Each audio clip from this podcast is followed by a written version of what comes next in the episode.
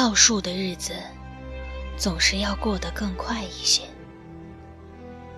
日历上的数字，已经是最后一页。这期间，苏长还接待了几位客人，有典当笑容的，也有典当悲伤的，还有个男人，典当了自己未出生的孩子。在零点当铺工作这么久，苏长早已习惯了这些。在他眼里，典当什么都不值得惊讶。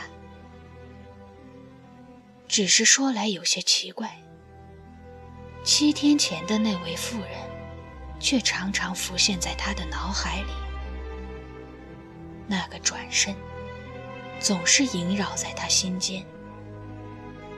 每次想到妇人做出的交换，苏长都不自觉地轻叹。如果你未曾到过零点当铺，那你可能永远不能知道，这个世界上，相对于死亡来说，更可怕的是不计其数。死亡所附生的恐惧，在这些面前。显得微不足道。富人面对的，就是生不如死的交换之一。苏长静有点好奇，那背后是怎样的故事？那又是怎样的一位丈夫，让妇人做出如此决定？天空泛白，苏长习惯性。将自己摆个舒适的姿势，窝在柜台后的沙发里，等待睡去。然而奇怪的是，第一缕阳光已经穿过窗子，苏长静毫无困意。接着，木门吱呀的打开，掌柜踏着晨光走进店内。苏长看不出掌柜的年纪，因为三十五年前，当苏长第一次见到他时，他就是一张十六七岁少女的模样。三十五年过去，他毫无变化，穿殷红长衫，青布鞋，顾盼生情的双眸。像有水波在眼底荡漾，火红的双唇，笑起来会露出洁白整齐的牙齿，嘴角总是半调皮、半邪魅的微微上翘。是啊，很难想象，这样一当当铺的掌柜，竟然看起来像个孩子。这样的笑容，本应该是令人赏心悦目，但如果你仔细端详，便会发现，这笑容有丝僵硬，似有微波荡漾的双眼。定眼去看，并不能因此感受到主人的情绪，而越发觉得像溺水般呼吸困难。像所有次见到掌柜那样，未开口，笑容先在脸上荡开，依旧不易察觉的僵硬，眼底水波也周期循环的荡漾。苏长终于明白，掌柜这张说不出哪里别扭的脸，到底是什么地方出了问题。那是没有生机的美艳，对，没有生机，正是死亡。掌柜好像并不拥有生命般。若是相处久了，你甚至能预知他下一个微笑的弧度，和眼睛里的水波的高度。苏城。你可以回去了。今天的零点前一刻，会有新的伙计来接待你。希望今日之后，无论哪一世的轮回，你都不会出现在零点当铺。在今日零点之后，你在当铺的所有记忆都将被抹去。你将恢复自己原有的身份，你叫远山，西泽人。信差会送你回去，我也将把你人间的那部分记忆归还你。我们的契约结束了。遥远的西泽，远山醒来。床边布满了陌生的面孔，只有一位妇人，略觉眼熟。远山，唤出他的名字，泪水从妇人眼中涌出，落到被单上，还有几颗落到远山的手背上。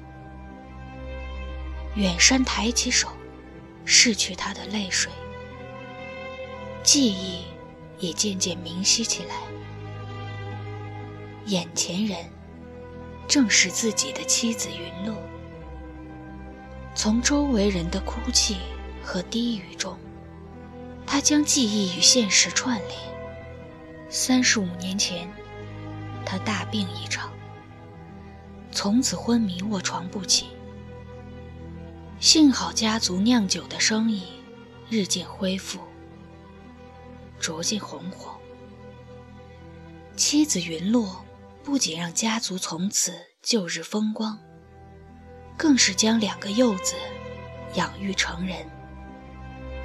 啊，云落，远山的身体还很虚弱，声音也显得底气不足。但这足以让一家人满足。云落更是扑倒在他的怀中，失声痛哭。之后，云落令家人离开，只留自己与远山独处，躺在远山怀里，碎碎念个没完，仿佛一眨眼，又要分离。零点十分，远山觉得异常困乏，双眼也开始不受控制。身边的云落也跟着闭上眼睛，停止了碎碎念。虽然他们每日相见，朝夕相处，可远山病的这十几年，却像是阴阳相隔。今天不能不算是久别重逢，怎能不让人觉得幸福兴奋？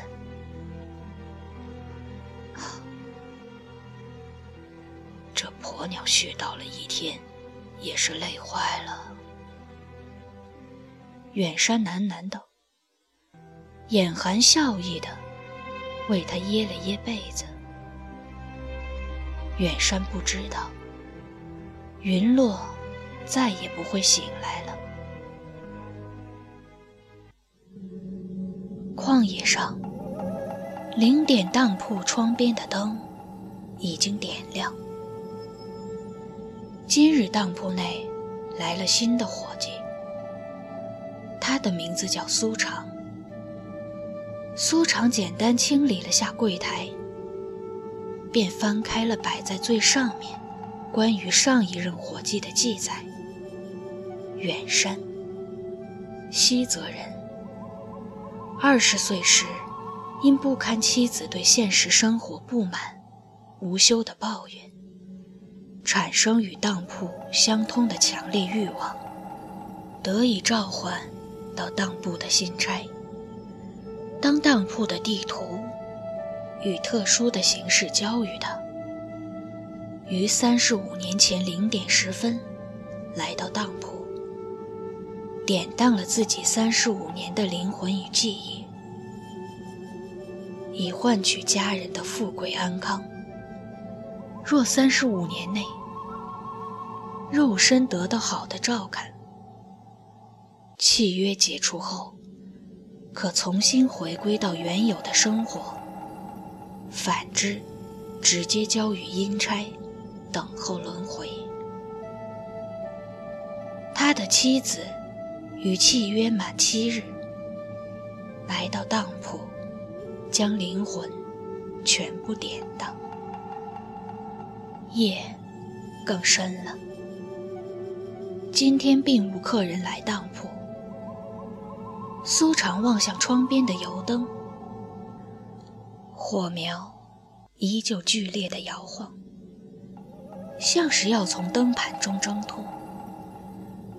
不管你愿不愿相信，零点当铺真实存在着，它开在你内心深处的旷野之中。当你有了强大的欲望，便可召唤当铺的信差。当铺里可以典当掉任何东西，来换取现实你的欲望。不过你要当心，不要被掌柜的长相迷惑。